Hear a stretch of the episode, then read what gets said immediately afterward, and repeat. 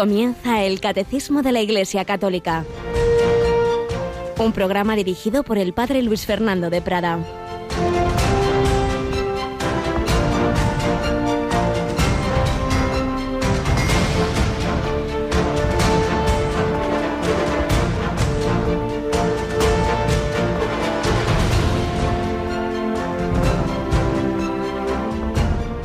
¿Por qué andáis discutiendo que no tenéis pan? ¿Aún no entendéis ni comprendéis? ¿Tenéis el corazón embotado? ¿Tenéis ojos y no veis? ¿Tenéis oídos y no oís? Alabado sean Jesús, María y José. Muy buenos días, muy querida familia de Radio María, en este 18 de febrero, día en que la Iglesia recuerda a Santa Bernadette, aquella niña que vio a la Virgen en Lourdes. Nada es imposible para Dios. Los apóstoles, los pobres, les, les costó mucho ir teniendo esa fe plena en el Señor. Y hoy el Evangelio nos cuenta que iban en la barca y de pronto dicen, uy, se nos ha olvidado el pan. Jesús les había dicho, tened cuidado, evitad la levadura de los fariseos y de Herodes, obviamente usándolo de la levadura en un sentido eh, metafórico, simbólico, y ellos pensaban que lo decía porque se les había olvidado el pan. Y Jesús le dice, pero hombre, por Dios, no os preocupéis, acordaos de la multiplicación, las multiplicaciones de los panes, pero tenéis ojos y no veis, tenéis oídos y no oís. ¿No os acordáis de que, de que si hace falta ya, ya os daré el pan? Y comenta el padre José Fernando Rey, ¿tenéis el corazón embotado? Tienes razón, Señor, tenemos ojos y no vemos tus maravillas, porque esos ojos están pendientes de una serie de televisión o de la pantalla del teléfono móvil. Tenemos oídos y no oímos, porque esos oídos están escuchando Spotify o en, embargados, enfangados en conversaciones vanas. Tenemos ante nosotros el altar donde tu cuerpo se ofrece y nos volvemos para mirar quién acaba de entrar en la iglesia. Se proclama tu palabra y estamos repasando mentalmente la lista de la compra. ¿De qué nos sirven los ojos y los oídos? Si los enterramos porque los sumergimos en las cosas de la tierra qué mal te lo hacemos pasar. Hoy te entregamos nuestros ojos y nuestros oídos. No permitas que se fijen en nada ni nadie más que en ti. Esos ojos y oídos de Bernadette que miraron y escucharon a la Señora la Inmaculada Concepción y que le pedimos hoy su intercesión para que miren al Señor, miren a la Virgen y miren todo, eso sí, pero desde la fe, desde la mirada profunda, no en esa superficialidad, sino con esa visión de fe, esa visión de fe que nos va transmitiendo el Señor, especialmente con el catecismo, que nos habla de todo, pero estamos todavía en esa parte de, de, lo que son las verdades fundamentales de nuestra fe, luego veremos la liturgia, luego la moral, que se aplica a todos los ámbitos de la vida, y luego la oración. Y nos acompaña aquí nuestra querida Yolanda Gómez. Buenos días, Yoli. Muy buenos días, padre. Bueno, hoy Santa Bernardita, que vio a la Virgen en Lourdes, y yo la semana pasada, pues no pude hacer los programas en directo porque estaba en otro lugar sagrado mariano en Guadalupe de México, una maravilla. Qué bien, bueno, seguro que ha sido una maravilla ese viaje y el estar allí, en Guadalupe.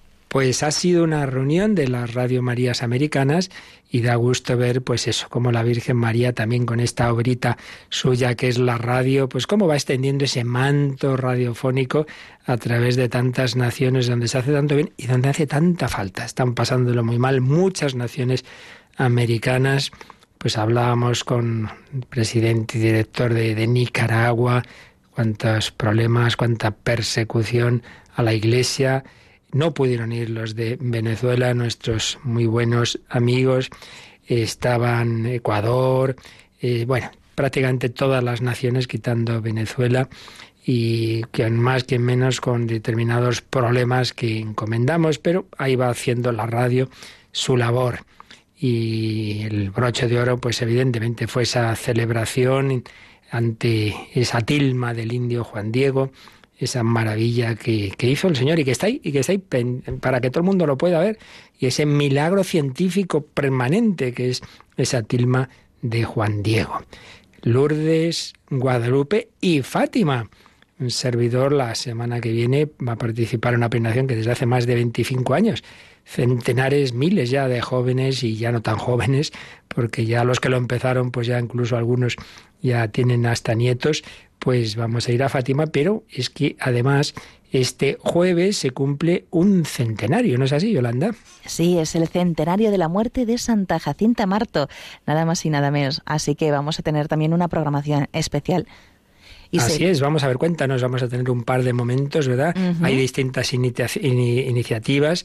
El año pasado, desde el mismo Fátima, organizado por Marter Fátima, retransmitíamos un Rosario Mundial. Este año se organiza desde América, precisamente desde Guadalupe, pero en un horario pues menos adecuado para España y por eso vamos a hacer un par de conexiones, eh, pero lo importante es que se rece el rosario, no que sea tal rosario tal otro. Cuéntanos cuáles retransmisiones tenemos. Pues justo mañana, después del informativo de la noche, hacia las diez y media de la noche, las nueve y media en Canarias, vamos a conectar con Fátima y vamos a rezar el Santo Rosario. Va a haber una procesión y veneración de las reliquias de los pastorcitos y, y bueno, pues eso será en la capeliña de las apariciones de Fátima y la Basílica de Nuestra Señora del Rosario. o sea que eso, mañana por la noche eh, nos conectamos a la Basílica de Fátima, que por cierto, pues permanentemente uno puede ver y escuchar lo que allí se está rezando en esa capeliña, porque hay una cámara fija, ¿verdad? Permanente. Entonces nosotros nos conectaremos mañana, diez y media de la noche, hora peninsular. ¿Y el jueves? Y el jueves, a partir de las seis de la tarde, las cinco en Canarias, vamos a retransmitir ese otro momento de oración desde el convento de Carmelitas Descalzas de Barcelona que está en la calle Inmaculada.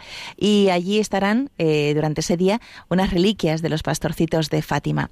Eh, este momento de oración, que comenzará a las seis de la tarde, consistirá en una exposición del Santísimo con una meditación acerca de la vida de los pastorcitos. Después se rezará la oración de vísperas con las madres carmelitas y habrá una oración del Santo Rosario por parte de un grupo de niños. Así que les invitamos a todos los oyentes a que se unan con nosotros en estos dos momentos de oración para celebrar este centenario de la muerte de Santa Jacinta Marto.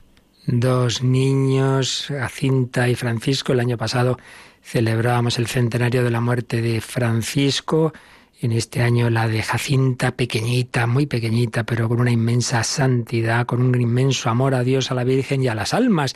Ella ofrecía los sufrimientos para quienes se salvaran todos, para que no se condenaran los pecadores. Ella había tenido esa visión del infierno. Pues nosotros vamos a unirnos en oración por esas intenciones de Fátima, por la paz del mundo, por, por tantas naciones, por los sacerdotes, por la iglesia. Pues ya sabéis, mañana por la noche, diez y media, desde Fátima. Y pasado mañana a las seis de la tarde, desde las Carmelitas de la calle Inmaculada de Barcelona.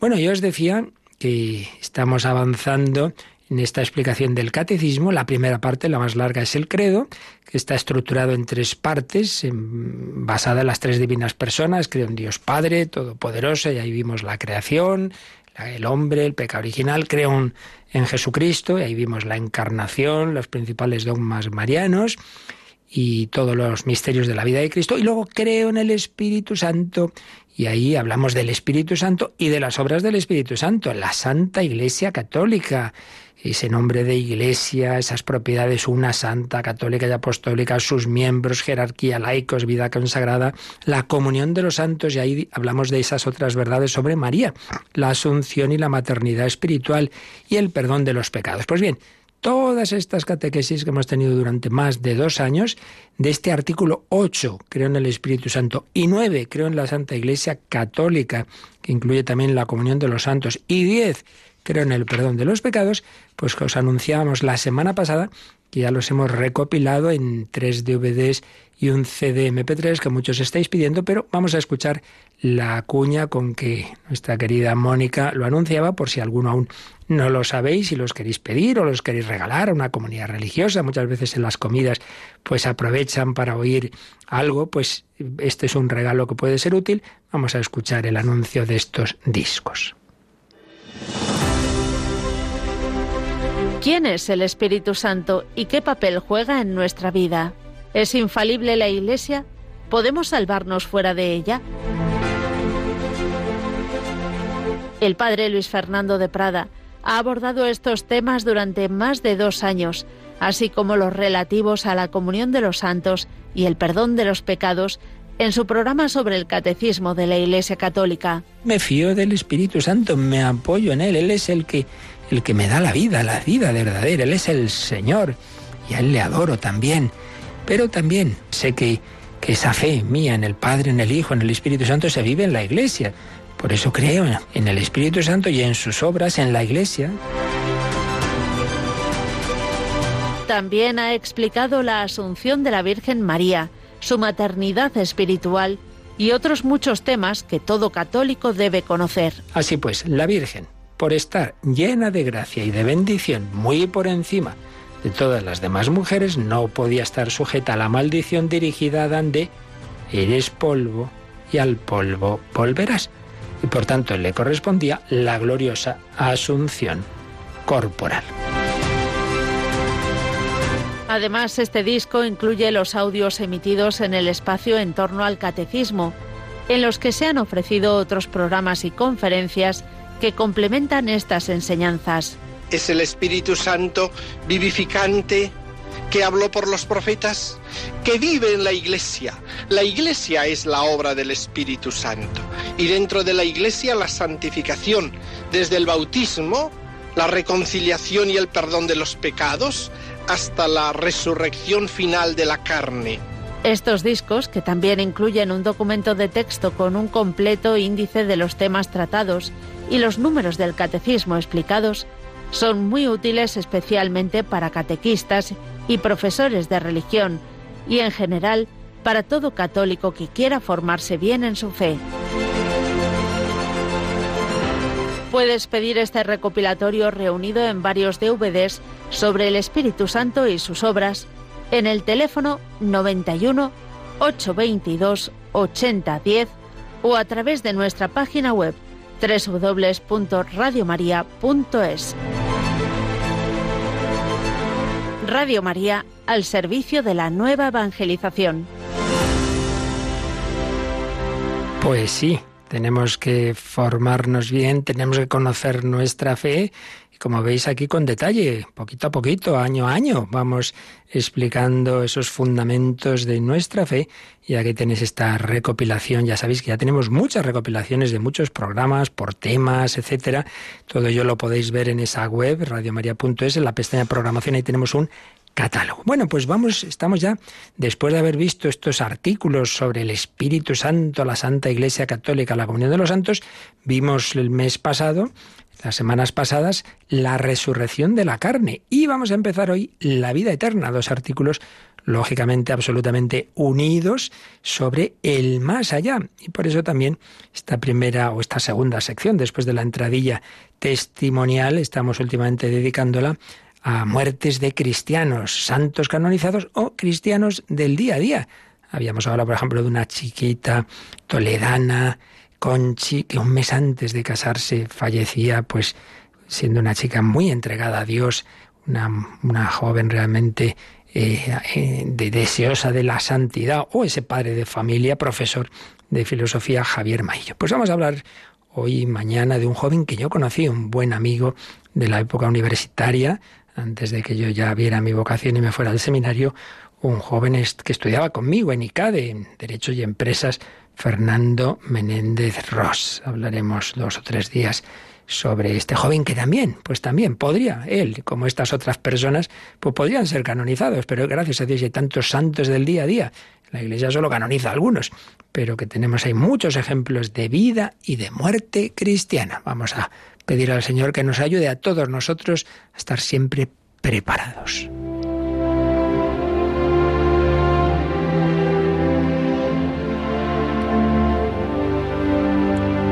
Fernando Menéndez Ross era un joven universitario que cuando estaba estudiando cuarto de derecho en enero, el 3 de enero de 1979, él estaba en una congregación mariana, un grupo de jóvenes que se estaba formando, y aquella Navidad habían estado haciendo un esfuerzo de pedir a las puertas de unos grandes almacenes de Madrid, pues unos donativos con el fin de llevar regalos de reyes a una casita en el Escorial donde unas religiosas tenían unas niñas huérfanas, donde las atendían, donde las cuidaban. Y el 3 de enero fueron a llevar el resultado de esa colecta. Y bueno, pues como ya contaremos, él moría y moriría allí, porque después de entregar ese regalo, fueron unos cuantos jóvenes de ese grupo, de esa congregación mariana, a tomar el aire en ese monte de Avantos, pero era un, día frío, un día donde había niebla, y resulta que el hermano pequeño, Ignacio de Fernando, se perdió. Fernando fue a buscarlo y el que se perdió fue él. No aparecía, no aparecía. Y avisaron a la Guardia Civil, a montañeros expertos, todo el día, toda la noche, buscándolo. Y al día siguiente apareció. Se había caído, se había dado un golpe fuerte y estaba ya, había muerto, pero lo encontraron con una expresión inmensa de paz, con la sonrisa y la cruz y la medalla de la Virgen en sus labios. El 4 de enero así descubrían esa, esa, ese rostro pues de alguien joven que moría mirando al cielo con esa sonrisa de saberse con el Señor y con la Virgen María en su gracia, en su amistad, como digo, besando la cruz, besando la medalla de la Virgen. Lo contaremos con más detalle y vamos hoy a leer pues algo de lo que este joven había escrito en los meses anteriores o alguna oración que había también rezado.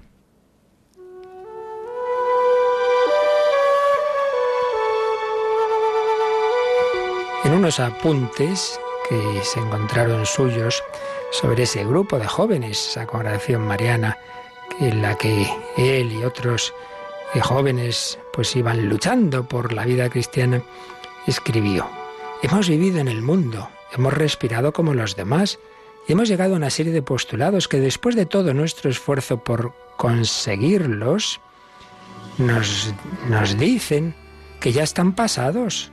Oh, chasco. Y sin embargo deberíamos estar dando gracias continuamente por tener el privilegio de vivir la época por la que el mundo, la Iglesia y España están atravesando. Yo recuerdo que siempre de pequeño he visto películas o me han contado la vida de héroes o santos y me he dicho a mí mismo, si yo hubiera estado en esas circunstancias habría hecho lo mismo. Era una disculpa buena. Dicen que en un momento determinado todos somos capaces de portarnos heroicamente, pero cuanto más difícil es la heroicidad de cada día, cumplir con el deber, pues tal es la situación actual, en la que se nos está brindando constantemente la posibilidad de ser héroes mediante el testimonio, mediante la iniciativa personal, mediante el en un idioma, el diario. Todo parece propicio para que olvidemos nuestros más altos ideales.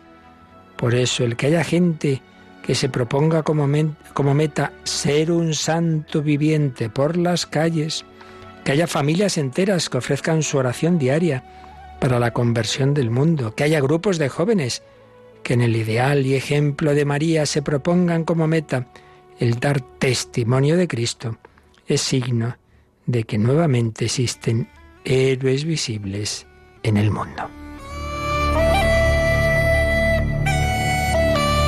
Eran apuntes del 28 de septiembre de 1978. Le quedaban tres meses de vida a Fernando. Sí, estamos llamados a ser héroes en el día a día, la santidad ordinaria, la santidad en el día a día. Una santidad también de tantos padres de familia. ¿Cuántas veces somos desagradecidos a nuestros padres? ¿Cuántas veces somos desagradecidos a nuestros familiares? Pues fijaos, también Fernando tuvo una carta a sus padres que también vamos a leer algún fragmento de la misma. Les había escrito, gracias porque con vuestro sacrificio diario nos dais lo que no tiene valor económico y no se evalúa materialmente sino con el corazón. Nos dais lo que significa espíritu de lucha en la vida para vencer montones de dificultades y no de palabra, sino con vuestro ejemplo y con vuestra constancia, con vuestro trabajo y vuestros sudores. Exteriormente no recibís otra compensación que la de saberos productivos en vuestra siembra de amor y en ver cómo poco a poco vais poniendo ladrillos en la obra cuando os casasteis planeasteis culminar un día en el cielo. cuando de ella deis cuenta vuestro modelo, Padre y Señor. Construisteis el andamio unidos en matrimonio, pusisteis los cimientos en Cristo y empezasteis a levantar la casa con pocos medios pero mucho entusiasmo, toda una vida por delante.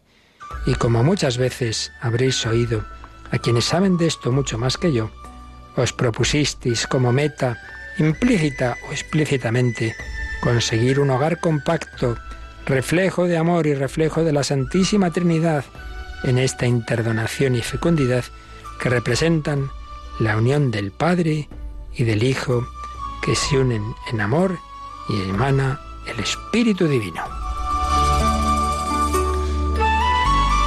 Pues sí, un matrimonio cristiano y un joven Fernando que maduró pronto y que en, sus 20 años, 20, 21, no estoy seguro ahora, pues entregaba su alma al Señor en esa obra de caridad, en ese ir a entregar el resultado de una Navidad pasando frío recogiendo esos donativos para llevar a esas niñas y que luego al ir a buscar a ese hermano perdido, pues se despeñaba, era de los caminos misteriosos del Señor que le acogía y así lo mostraba ese rostro lleno de paz, de alegría, ese beso a Jesús y María. Seguiremos hablando de este joven, luego oiremos una canción, servidor y, y Gonzalo Mazarrasa y Fernando éramos los tres universitarios y luego Gonzalo y yo, como sabéis, sacerdotes y Gonzalo compuso un par de canciones a su amigo, luego Fernando y luego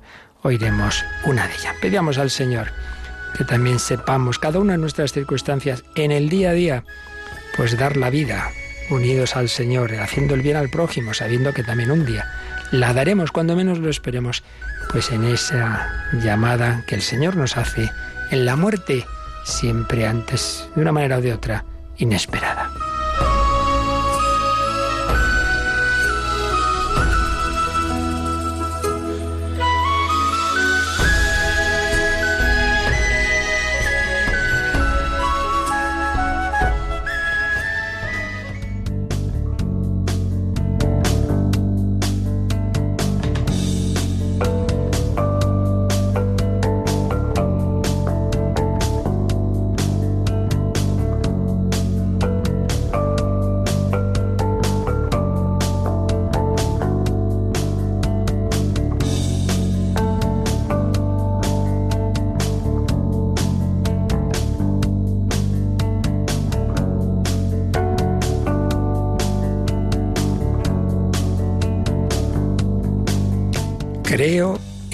Vida eterna.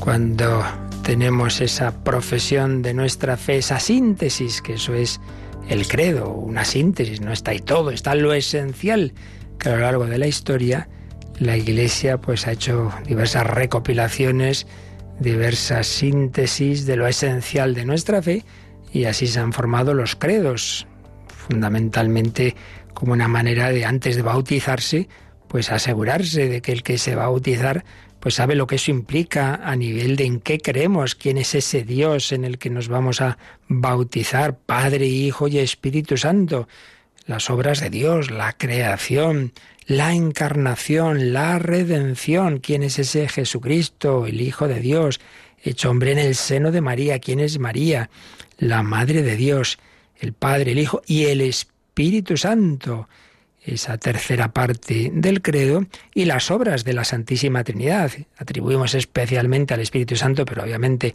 siempre están unidas en su acción las tres divinas personas.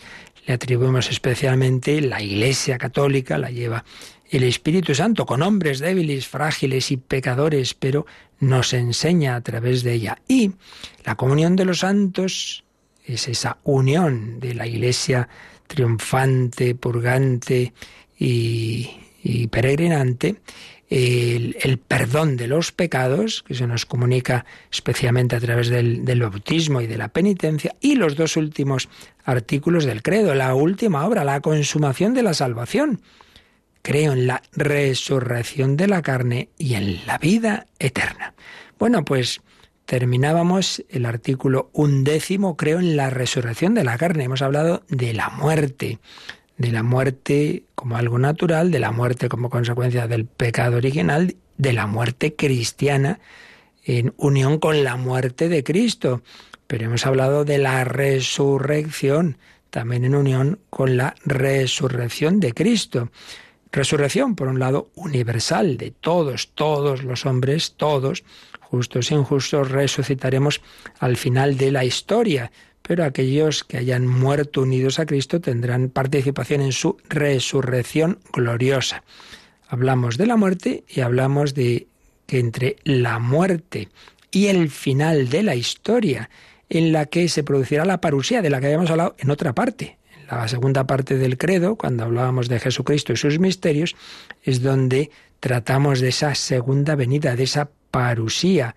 Vendrá para juzgar a vivos y muertos. Juicio universal, hablaremos de él más adelante, o juicio final.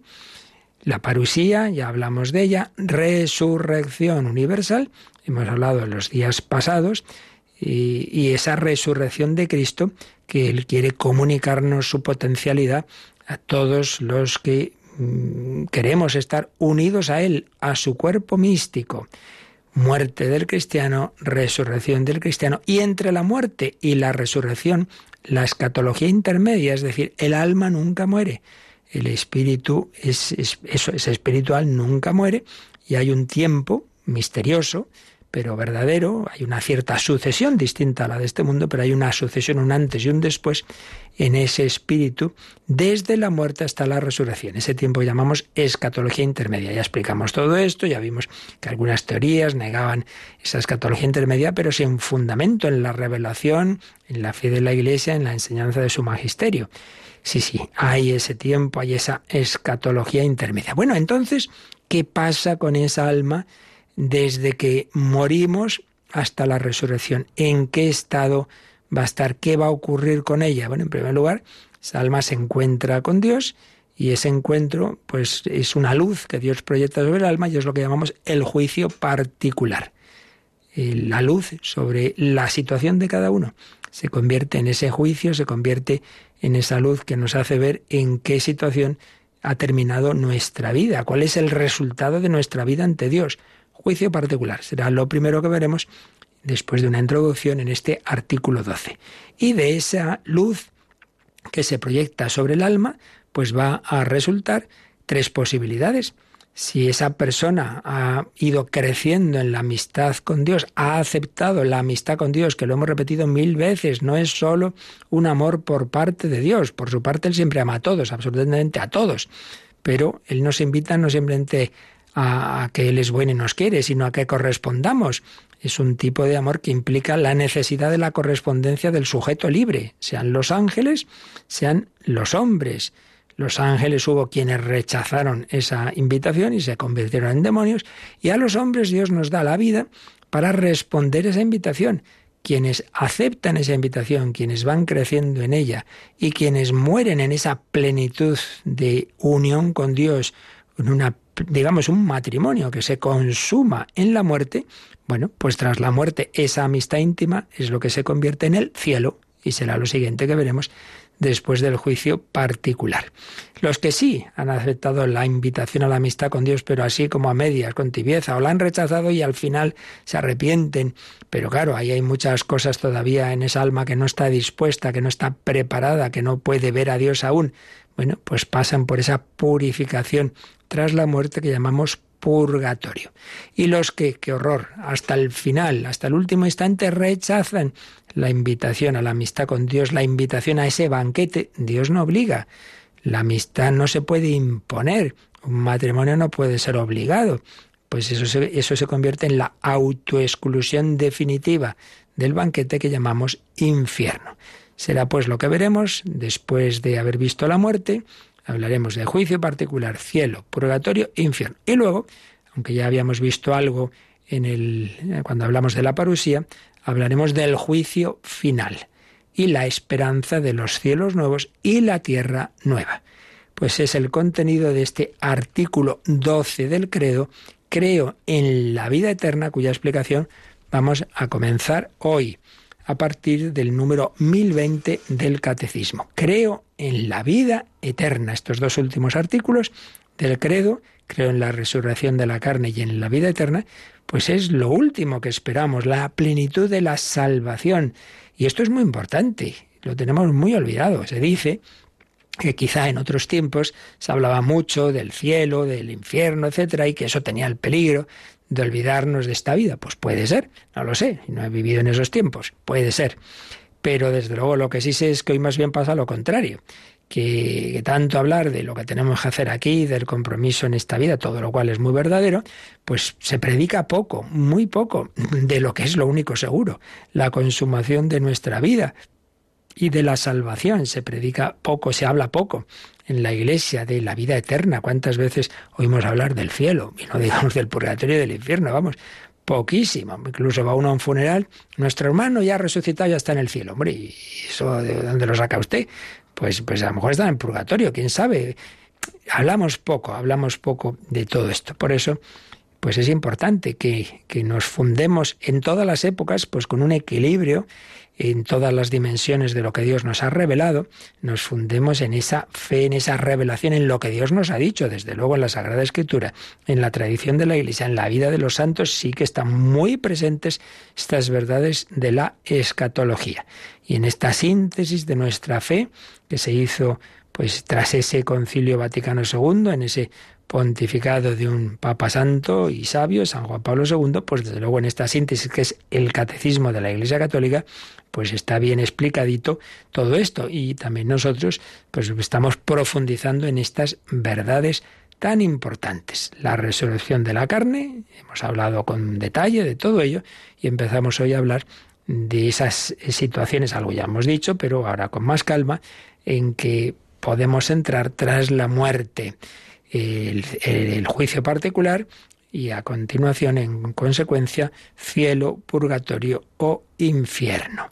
Bueno, vamos a leer como introducción a esto, antes de entrar en estos estados mm, a los que estamos llamados el catecismo, bueno, pues nos recuerda que el cristiano es un peregrino, que vamos hacia ese encuentro con Dios, eh, que vamos acompañados por la Iglesia, que desde ese primer sacramento que es el bautismo hasta, hasta el último, que ojalá sea esa comunión todavía consciente que llamamos viático y, y los sacramentos de la unción, enfermos, etcétera, la Iglesia nos acompaña. Vamos a leer este número que nos habla de ese final de la vida del cristiano, uniéndolo con lo que habíamos visto en el artículo anterior. Que Yolanda, por tanto, leemos este número 1020. El cristiano que une su propia muerte a la de Jesús ve la muerte como una ida hacia Él y la entrada en la vida eterna. Cuando la Iglesia dice por última vez las palabras de perdón de la absolución de Cristo sobre el cristiano moribundo, lo sella por última vez con una unción fortificante y le da a Cristo en el viático como alimento para el viaje. Le habla entonces con una dulce seguridad. Y nos pone aquí el catecismo una parte de esa oración, esa preciosa oración que sacerdote o quien sea, si no es tal sacerdote, puede rezar junto al moribundo lo que llamamos la recomendación del alma. Leemos este párrafo que nos pone el catecismo. Alma cristiana, al salir de este mundo, marcha en el nombre de Dios Padre Todopoderoso, que te creó, en el nombre de Jesucristo, Hijo de Dios vivo, que murió por ti, en el nombre del Espíritu Santo, que sobre ti descendió. Entra en el lugar de la paz, y que tu morada esté junto a Dios en Sión, la ciudad santa, con Santa María Virgen, Madre de Dios, con San José y todos los ángeles y santos. Te entrego a Dios, y como criatura suya, te pongo en sus manos, pues es tu hacedor, que te formó del polvo de la tierra. Y al dejar esta vida, salgan a tu encuentro la Virgen María y todos los ángeles y santos, que puedas contemplar cara a cara a tu Redentor. Pues realmente preciosa esta oración, esta recomendación del alma. ¿Qué error tan grande cometen, ay Dios mío, aquellos familiares que se oponen a que vaya el sacerdote a visitar a ese enfermo. No, no, pobre, que se va a asustar. Pero que no, que el sacerdote ya sabe hacer lo que se va a asustar. Yo todas las veces cuando están parroquias que lo he hecho pues al revés. Las personas se quedan muy tranquilas, muy contentas. Hombre, no va uno diciendo, ¡hala, que se muere usted! Hombre, no, pues eh, debemos hacerlo con, con, con esperanza, incluso con buen humor. Que, pero, pero qué alegría pues el tener a Dios en el alma y el recibir esa fuerza que el Señor nos da a través de los sacramentos y ya cuando llega este momento final pues, pues sí, afrontarlo con esta tranquilidad de saber que no vamos a la nada, que vamos al encuentro con el Señor, el hacer estas oraciones. No digamos que también lo he visto. Recuerdo una vez estaba yo en un hospital porque estaba ingresada mi, mi madre y me avisan que en la habitación de al lado está pues una ancianita muriendo, su familia al lado, no encontraban, era un hospital pequeño, no tenía capellán fijo, sino que tenían que llamar de fuera y no lo encontraban. Y por supuesto fui yo, estuvimos rezando y vi cómo se, se cogían de la mano los familiares en torno a esa ancianita y rezábamos ahí juntos el Padre Nuestro. ¡Qué maravilla! Y no, en cambio, pues como tantas veces hoy día, ahí sin esa cercanía y sin una palabra de fe, y sino todo así, nada, como como si no tuviera eso un sentido, una esperanza. No, no, no cometáis ese error, por favor. Cuanto antes esa, esa presencia de la iglesia, del sacerdote con el enfermo, y, y, ojalá, pues eso, cuando está bien, cuando está consciente, cuando se puede hacer todas las cosas con, con calma. Y ya digo, que luego ya lo he contado aquí alguna vez, bastantes veces ocurre que precisamente esa visita, esos sacramentos, pues reviven a la persona. Es un sacramento que muchas veces sana y cura. Y si no, pues es el darle también esa, esa luz del Espíritu Santo para vivir ese momento final con serenidad, con paz, poder morir con esa sonrisa que decíamos que, había tenido Fernando. Él, en su caso, sin esos sacramentos, dado que moría solo en, el, en la montaña, pero bueno, como San Francisco Javier, tampoco pudo tener los sacramentos, eh, porque moría sin un sacerdote al lado, solo un hermano religioso, pero no sacerdote. En ese sentido también tengamos en cuenta, eh, por un lado, que, que, quien realmente ha llevado una vida cristiana y el Señor no, pues en su providencia no le concede esa ayuda sacerdotal, no, quiere, no nos pongamos tampoco nerviosos porque bueno, Dios tiene otros caminos y Dios también eh, se comunica al alma. Cuando no es culpa de uno o de los familiares, no, se preocupe uno, y viceversa. El hecho de que alguien reciba los sacramentos, sobre todo si es inconsciente, bueno, tampoco sabemos qué pasa en, en, esa alma, no sabemos si esa persona hasta qué punto acepta, no, confiamos en que sí, claro, pero nunca lo sabemos, es un misterio lo que hay en cada corazón humano. Lo que está claro de nuestra parte es que tenemos que poner todos los medios para nosotros y para los que tenemos cerca y desde luego los medios principales son los sacramentales, que para eso nos los ha dejado el Señor, esa ayuda de, de Cristo, el buen pastor, a través de su iglesia. Este número, pues ya veis qué bonito, nos ha dicho cómo la vida del cristiano es irse uniendo con Cristo hasta unir también la propia muerte. El cristiano que une su propia muerte a la de Jesús. Claro, si la vida cristiana es la identificación con Cristo, no soy yo quien vive, es Cristo quien vive en mí, pues también la identificación con su muerte. No soy yo quien muere, es Cristo quien muere en mí para resucitar también Cristo en mí. El cristiano que une su propia muerte a la de Jesús ve la muerte como una ida hacia Él. Recuerdo un premio Nobel de Literatura ya fallecido que decía, venimos de la nada y vamos hacia la nada. Bueno, pues ya habrá descubierto que eso no es así. No es así, no vamos a la nada sino un camino hacia el Señor. El cristiano ve la muerte como una ida hacia Él, hacia Jesús, y la entrada en la vida eterna. Cuando la Iglesia dice por última vez las palabras de perdón de la absolución de Cristo sobre el cristiano moribundo, esa última absolución, yo te absuelvo de tus pecados, en el nombre del Padre y del Hijo y del Espíritu Santo, la confesión. Lo sella por última vez con una unción fortificante, la unción de los enfermos. Primero la absolución, luego la santa unción. Y le da a Cristo en el viático como alimento para el viaje, la Eucaristía, el viático, el alimento para ese último viaje. Ojalá la absolución, la unción de enfermos y la comunión. Es el ideal de ese cristiano, pues que después de haber recibido el bautismo, la confirmación, si se ha casado el matrimonio o el orden sacerdotal o, se ha consagrado a Dios en la vida religiosa o simplemente en su vida eh, personal, privada, y bueno, pues tantas confesiones, tantas comuniones, etcétera, hasta culminar en estos sacramentos que nos preparan para el encuentro final. Y con esa oración que ha leído Yolanda parte de ella, de la recomendación del alma. Esa es, esa es la, la vida cristiana.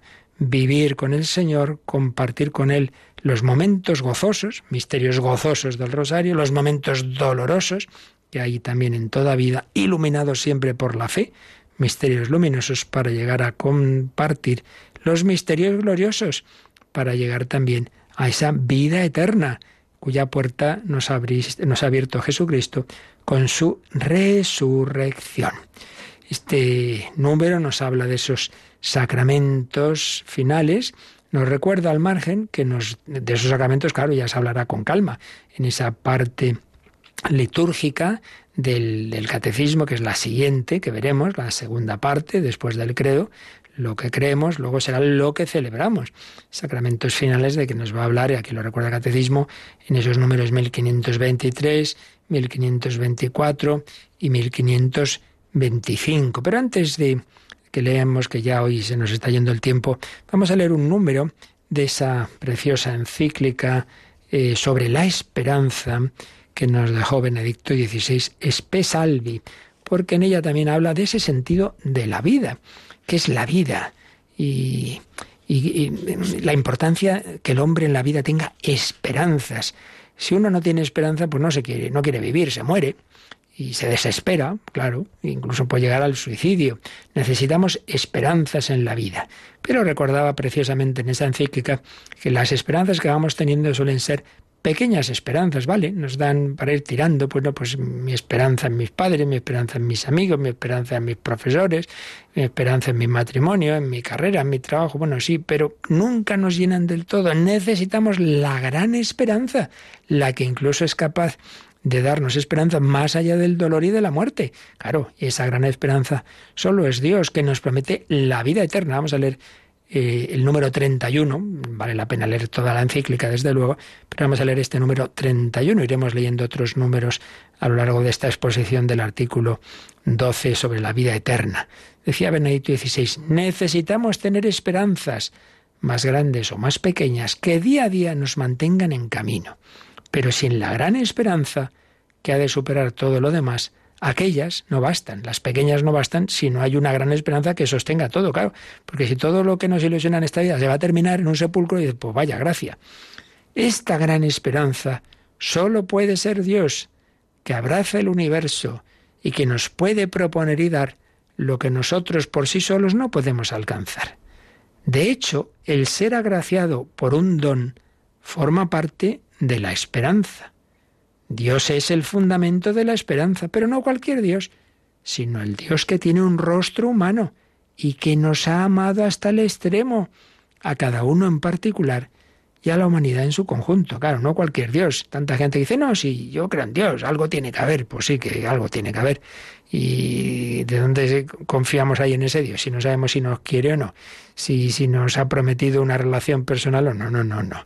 El Dios que nos ha hablado y que se ha hecho carne, que tiene rostro humano, que ha muerto y ha resucitado, ese sí me da confianza.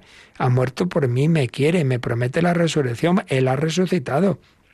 Dios es el fundamento de la esperanza, el Dios que tiene un rostro humano y que nos ha amado hasta el extremo, a cada uno en particular y a la humanidad en su conjunto. Su reino no es un más allá imaginario, situado en un futuro que nunca llega. Su reino está presente allí donde Él es amado y donde su amor nos alcanza. Solo su amor nos da la posibilidad de perseverar día a día con toda sobriedad sin perder el impulso de la esperanza, en un mundo que por su naturaleza es imperfecto. Muchas veces somos perfeccionistas, pretendemos que en este mundo todo... Mire, este mundo es limitado, esto es así, es limitado y la vida es, es, pequeña y todos tenemos límites y defectos. Si uno es muy perfeccionista, se amarga la vida. Y esto no es el cielo, ya llegaremos. Entonces lo importante es eso, la esperanza de ese reino que no es una cosa imaginaria. Su amor es para nosotros la garantía de que existe aquello que solo llegamos a intuir vagamente y que sin embargo esperamos en lo más íntimo de nuestro ser, la vida que es realmente vida, la vida, lo que llena nuestro corazón. Bueno, pues hemos empezado un poquito a hablar de este artículo 12 del credo, la plenitud de nuestros deseos, la vida verdadera, la vida en plenitud, la vida eterna.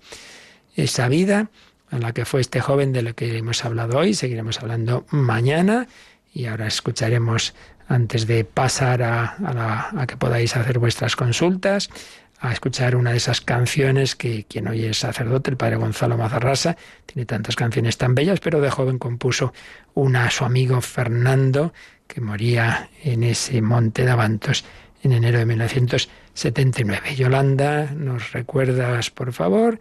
Que nuestros oyentes si quieren hacer consultas, tenemos hemos incorporado últimamente también el WhatsApp, en fin, los medios para que puedan hacer sus consultas o testimonios pues pueden escribirlo escribirnos al email catecismo arroba radiomaria.es o ese WhatsApp que, que has comentado, el 668 594 383. Repito el WhatsApp, 668 594 383. ¿Y el teléfono funciona? El teléfono funciona, que es el 91 005 9419. Sí, porque ha habido unos días que no ha ido muy bien esto de la técnica, pues a veces nos falla a todos, ¿no? Repites el número, por favor. Sí, 910059419.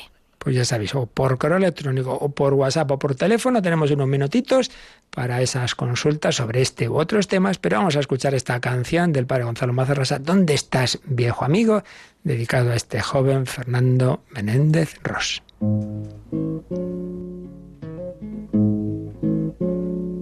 ¿Dónde estás, viejo amigo? Una separar. Te me fuiste perdido y tu nombre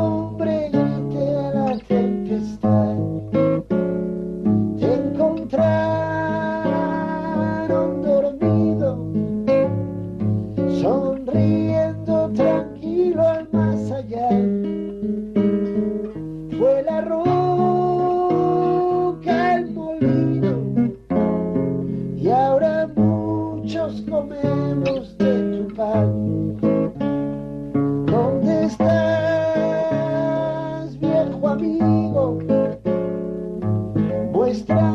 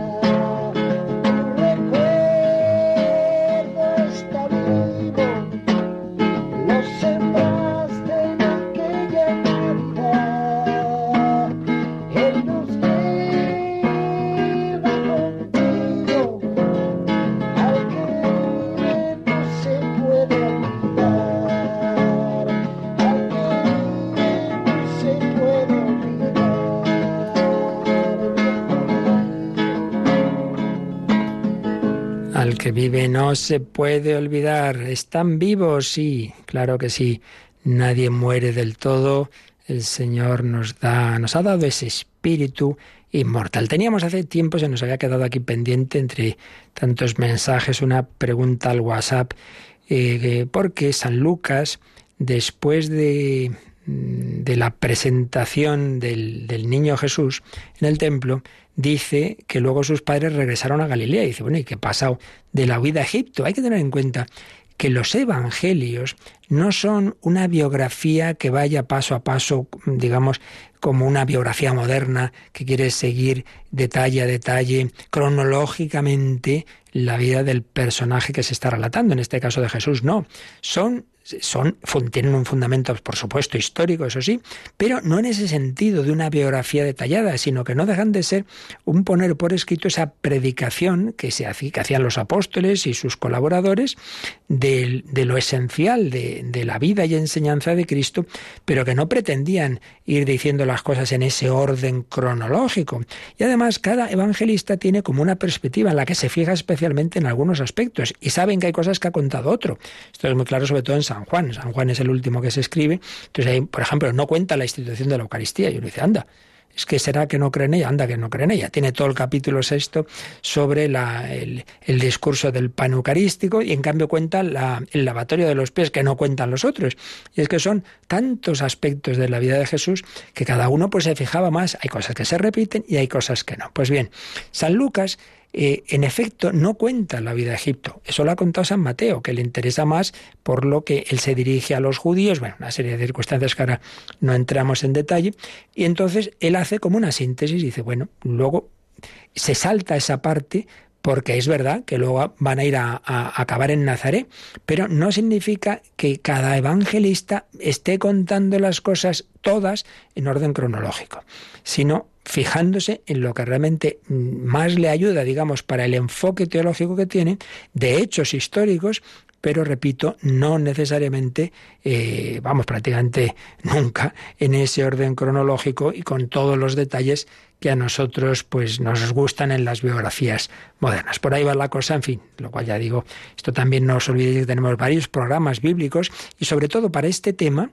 estos temas de detalle, tenemos eh, Yolanda, el programa que dirige Adolfo, este seglar, nos recuerdas un momentito. Adolfo Galán de Hagamos Viva la Palabra, que se emite los miércoles a la, cada 15 días a las 5 de la tarde. Justo mm, mañana no, sino dentro de 15 días.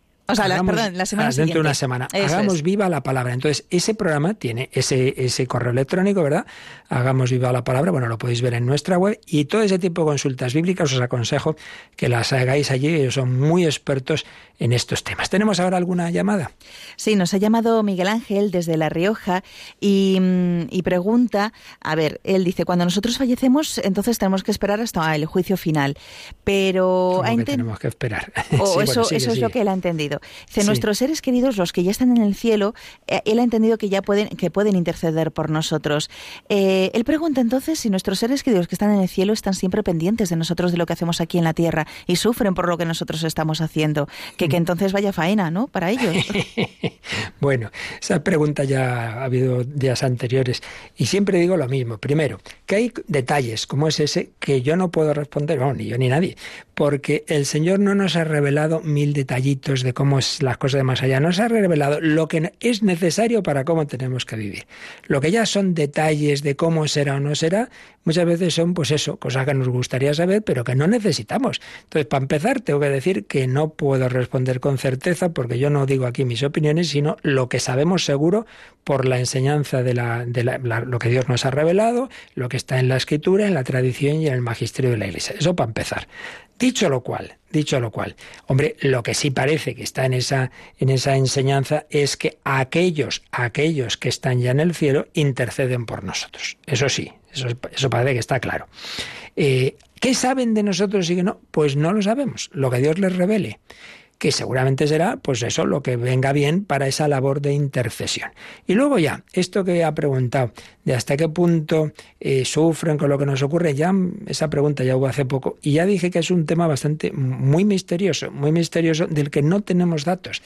Que, pero hombre, en cualquier caso, hay que tener en cuenta una cosa, que, que, hombre, lo que pueda ser, digamos, de alguna manera conmoverse por nosotros como el mismo Dios, que es un tema también muy profundo y muy misterioso, ¿no?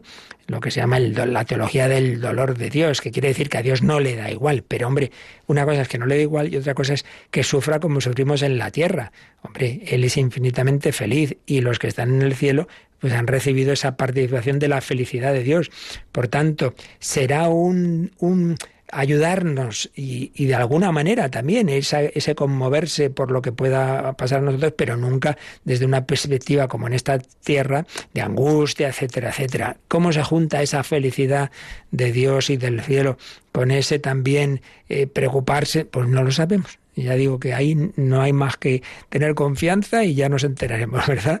Eso ya en el más allá lo sabremos. ¿Y teníamos algún mensajito o alguna cosa más? Sí, eh, Diana Patricia mm, pregunta, ¿es posible que uno aquí en vida pague el purgatorio para que cuando fallezcamos nuestro tiempo allí sea más corto o que no tengamos que pasar por él para limpiar nuestra alma y estar con el Padre? Por supuesto, no solo es que sea posible, es que es el ideal. O sea, el ideal de Dios, si todos hiciéramos lo que tenemos que hacer, es que el momento de la muerte ya estemos plenamente preparados, claro, y entonces pasemos directamente al cielo. Ese sería el ideal. Entonces, si uno responde a la gracia de Dios, se va santificando y aprovecha las circunstancias de la vida, dolorosas, etcétera, pues claro, es el purgatorio. Y de hecho, Dios purifica el alma, por un lado, con las circunstancias providenciales, y luego también interiormente, lo que los místicos, sobre todo San Juan de la Cruz, han estudiado, ¿no? Las noches oscuras. Claro, si es que el purgatorio, en el fondo, es, está, el ideal es que lo pasemos aquí, noches oscuras, bien, ya digo, en el alma, interiores, de tipo racional, eh, de mística, etcétera, o bien por cosas que pasan, y sufrimientos que hay en la vida y que si uno las vive en espíritu de fe, le van purificando y le van preparando. Entonces el ideal sería ese. Recuerdo que, recordemos que cuando Santa Teresita era carmelita, y varias hermanas, quedaba solo una fuera que estaba cuidando a su padre, el cual, impresionante, un hombre de Dios, un hombre de fe, pues se ofreció al Señor como víctima. Entonces tuvo una enfermedad muy dolorosa porque fue enfermedad mental, perdía a veces la cabeza, y claro, las hijas sufrieron muchísimo. Pero, no, pero él había sido, pues eso, un, un ofrecimiento de, de, de un hombre santo. Y de hecho, pues ya sabéis que después de haber sido canonizada Santa Teresita, hace ya mucho tiempo, pues bastantes años después, recientemente, han sido canonizados sus padres en la misma ceremonia los dos. Me parece que es el primer caso en que se produce simultáneamente la canonización de un matrimonio. Ya teníamos casos de San Isidro Lavador, Santa María la Cabeza, pero que en la misma ceremonia se produzca la canonización creo que es el primero de la historia. Pues bien, a lo que voy. Cuando muere el padre de Santa Teresita, esta le pide al Señor como una, una señal, que podía haberse la dado o no, de que su padre había ido directo al cielo sin pasar por el purgatorio y se la dio, se la dio el Señor. No recuerdo ahora el detalle cómo fue, pero ella entendió que sí, que Jesús le respondía que había sido así. Es el ideal, que, entre nuestra respuesta a la santidad, los sufrimientos externos o internos y los sacramentos y las indulgencias, etcétera, que al llegar el momento de la muerte pues ya pasáramos a ese cara a cara con Dios sin pasar por esas recuperaciones de septiembre, digamos, o al menos antes eran en septiembre, que es el purgatorio. Bueno, ya seguiremos, que esto da para mucho, pero tenemos ya el tiempo cumplido. Pedimos al Señor su bendición. La bendición de Dios Todopoderoso, Padre, Hijo y Espíritu Santo, descienda sobre vosotros. Alabado sea Jesucristo.